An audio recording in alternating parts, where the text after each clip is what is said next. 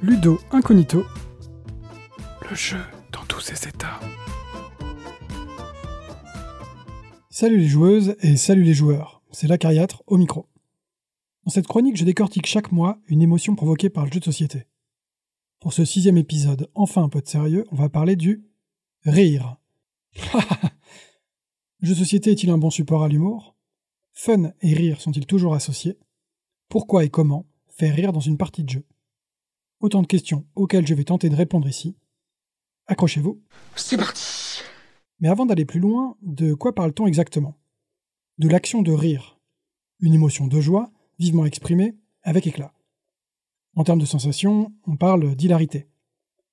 Alors ici, je mets volontairement de côté la simple humeur plaisante, la gaieté, le sourire, pour consacrer cet épisode au vrai rire celui qui s'entend, celui qui s'exclave. Quel rapport avec le jeu? Vous connaissez le topo, on commence par quelques exemples. À Château Aventure, la description du vilain qui nous attend au sommet du donjon est ponctuée de l'éclat de rire de Clotilde. À Selfie Safari, Marguerite imite le héron avec une conviction telle que toute l'assistance explose spontanément de rire. À Jungle Speed, Hercule attrape vivement le totem en s'exclamant Je l'ai Cette fois je l'ai avant de s'apercevoir que cette fois, il aurait mieux fait de laisser le totem tranquille. On éclate tous de rire devant sa mine déconfite, et heureusement, il éclate à son tour de rire en retour. Ça sent le vécu, non? Vous-même avez, sans aucun doute, déjà explosé de rire pendant une partie. Pourquoi et comment le rire a-t-il une telle place dans le jeu? Avant toute chose, je préfère vous prévenir. Le rire et l'humour en général sont des sujets complexes, très étudiés et jamais épuisés, aussi bien au niveau psychologique que philosophique. J'aime bien rire, mais je ne suis pas un spécialiste de la question, et je ne vais donc pouvoir que chatouiller le sujet. Vous voilà prévenu. Pour commencer, l'humour est une drôle de chose, difficile à cerner. Je peux me prétendre drôle, je le fais souvent, mais c'est en réalité à la destinataire d'en décider. Ce qui fera rire l'une laissera l'autre de marbre. Ce qui fera rire le lundi résonnera sinistrement le dimanche. Impossible donc de définir précisément les contours de l'humour. En fait, ce n'est pas vraiment le sujet qui compte, mais plutôt la façon dont il est réceptionné. Pour pouvoir rire, il faut avant tout être dans une posture adéquate, le fameux sens de l'humour. Mais ces caractéristiques sont étrangement ressemblantes à un autre objet bien connu de nos services, le jeu. Eh oui, le jeu aussi est difficile à définir ou délimiter, entièrement subjectif, et dépendant avant tout de l'attitude du destinataire, la fameuse posture ludique. C'est le premier rapprochement qu'on peut faire entre l'humour et le jeu sa subjectivité totale. Ensuite, beaucoup de choses peuvent déclencher le rire. Souvent, il s'agit de pointer du doigt une incongruité, le ridicule, l'absurdité d'une situation de la vie courante. Exagérer un comportement, se moquer d'une différence. On peut donc voir l'humour comme une forme de prise de recul sur la vie. Un pas de côté de la réalité pour révéler et dédramatiser l'absurdité de nos existences et de nos comportements.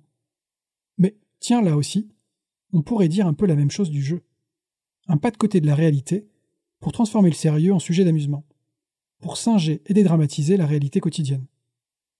C'est là le second rapprochement qu'on peut faire entre l'humour et le jeu, une mise à distance de la réalité. Enfin, ce sont deux comportements éminemment sociaux, des formes de communication, censées souder le groupe. Incroyable non? Comme ces deux notions, humour et jeu, se recoupent. Comme elles semblent obéir au même désir profondément humain de s'éloigner un instant de la réalité pour mieux la désacraliser et ainsi moins en souffrir.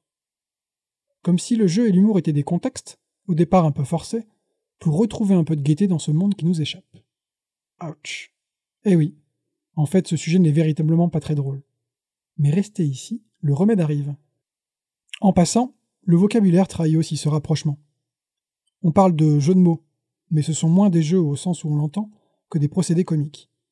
Par ailleurs, on joue la comédie, on joue un tour à quelqu'un, etc., etc. Mais pourquoi rire? Je crois qu'il n'est pas nécessaire de vous en vanter l'intérêt. Rire, c'est plaisant, relaxant, et même thérapeutique. Or, le premier objectif avoué du jeu est la recherche du fun. Et par fun, on entend un moment plaisant, un moment gai. Et à son paroxysme, le fameux rire. Le rire surtout est un révélateur. Le révélateur d'une gaieté soudaine, surprenante pour celle qui rit, et immédiatement partagée avec les autres. Si le jeu parvient à faire rire, c'est qu'il est, au moins à ce titre, réussi. Plus encore, le rire est aussi le révélateur d'une complicité, ou au moins d'une sensation de confiance. Le seul rire qui vous échappera dans une situation de malaise ou de danger sera un rire nerveux, loin de l'humour dont on parle ici. En revanche, pour rire aux éclats, il faut être à l'aise et sans peur du regard des autres. Il faut s'abandonner à la situation et aux autres participantes. Peu de situations le permettent aussi bien que le jeu. Attention cependant, ne me faites pas dire ce que je n'ai pas dit. Le fun recherché dans le jeu est bien sûr protéiforme et toutes les formes de jeu ne cherchent pas à faire rire. Certaines catégories, le jeu de gestion, le jeu compétitif, par exemple, sans même à première vue réprimer l'humour, pour au contraire s'affirmer comme des formes éminemment sérieuses du jeu. Une compétition officielle d'échecs ou de poker ne déclenche guère l'hilarité. Même si, à mon avis, quand la légèreté n'est plus permise et la gaieté proscrite, je peine un peu à encore appeler ça du jeu. J'ai parlé jusqu'à maintenant des effets bénéfiques et bienveillants du rire. Mais on peut aussi rire aux dépens de quelqu'un. C'est même sans doute la façon la plus simple de faire rire. Mais je n'ai pas le sentiment que le jeu de société joue beaucoup à ça. On peut bien sûr penser à Cards Against the Limit Coco, qui tente l'humour corrosif aux dépens de tout ce qui passe, mais je vois ça naïvement comme une anomalie dans un océan de bienveillance. En effet, généralement, le jeu d'ambiance met plutôt les joueuses elles-mêmes dans des situations décalées ou ridicules pour que les pratiquantes rient, mais rient d'elles-mêmes et pas des autres. Ce qui change tout. On en revient à l'essence du jeu et de l'humour, dédramatiser le sérieux qui nous entoure, et même notre propre prise au sérieux. Mais concrètement, comment déclencher le rire? Quels principes les créatrices de jeux peuvent-elles mettre en œuvre pour voir nos gorges déployées? Sans prétention d'exhaustivité aucune, voici quelques pistes. La première façon de faire rire, c'est d'être drôle.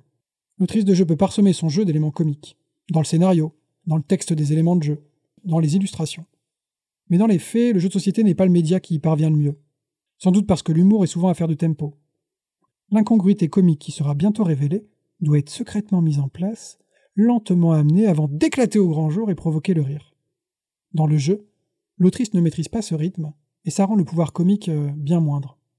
Dans les jeux sans scénario, la rejouabilité est aussi un piège à humour. Telle carte de Munchkin qui prête à sourire à la première lecture fera à peine lever un sourcil à la partie suivante, puis ne sera même plus réellement lu. Je ne pense donc pas que le jeu soit le meilleur support à ce type d'humour, de l'autrice vers les joueuses. Non. Le potentiel comique du jeu de société se trouve surtout, comme on l'a déjà dit, chez les joueuses elles-mêmes. Le jeu les place en effet dans des situations incongrues, mais sans réelles conséquences. Les autrices peuvent donc tenter de créer un espace de jeu qui favorise la confiance entre les participantes, tout en distillant un léger inconfort, qui va révéler l'absurdité de la situation et ainsi libérer le rire. Le rire étant souvent lié à une surprise, le hasard en est aussi un bon déclencheur. Le sort qui semble s'acharner sur une joueuse, par exemple. Un rapprochement inattendu entre deux cartes successives. Tout est prétexte à en rire. C'est là la très grande force du jeu. Créer une situation sans danger et qui ne demande qu'à permettre l'éclosion du rire. A l'inverse, il faut éviter de créer une situation où une seule participante est ridicule et les autres spectatrices, car le rire ainsi créé exclurait cette joueuse. Il faut bien sûr aussi veiller à ne pas pointer du doigt les sujets sensibles, les différences, etc. Mais si on regarde d'un peu plus loin, les mécaniques de jeu ne sont pas si essentielles. Quand le jeu est un prétexte à l'amusement, les joueuses se placent d'elles-mêmes dans une posture qui les rend réceptrices à la fois au jeu et à l'humour. Relaxées, confiantes, prêtes à rire. Il en faudra du coup très peu pour que le jeu parvienne à les faire rire. Si ce n'est pas le jeu lui-même, ce sera ce qui se passe autour, les interactions, les échanges, qui déclencheront tout ça. Quand on parle de jeu d'ambiance, c'est de cette ambiance-là qu'il s'agit, chargée d'ondes positives, prête et prétexte aux excès de gaieté. En conclusion, le jeu est un formidable terrain de jeu pour le rire, je ne vous apprends rien. Déjà parce que par essence, le jeu et l'humour partagent beaucoup, leur subjectivité, leur mise à distance de la réalité, leur caractère social.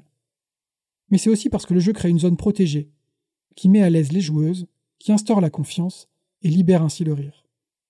Je ne cherche pas à dire que le jeu est destiné uniquement à faire rire. Les formes de jeu sont multiples et certaines tentent bien d'autres objectifs.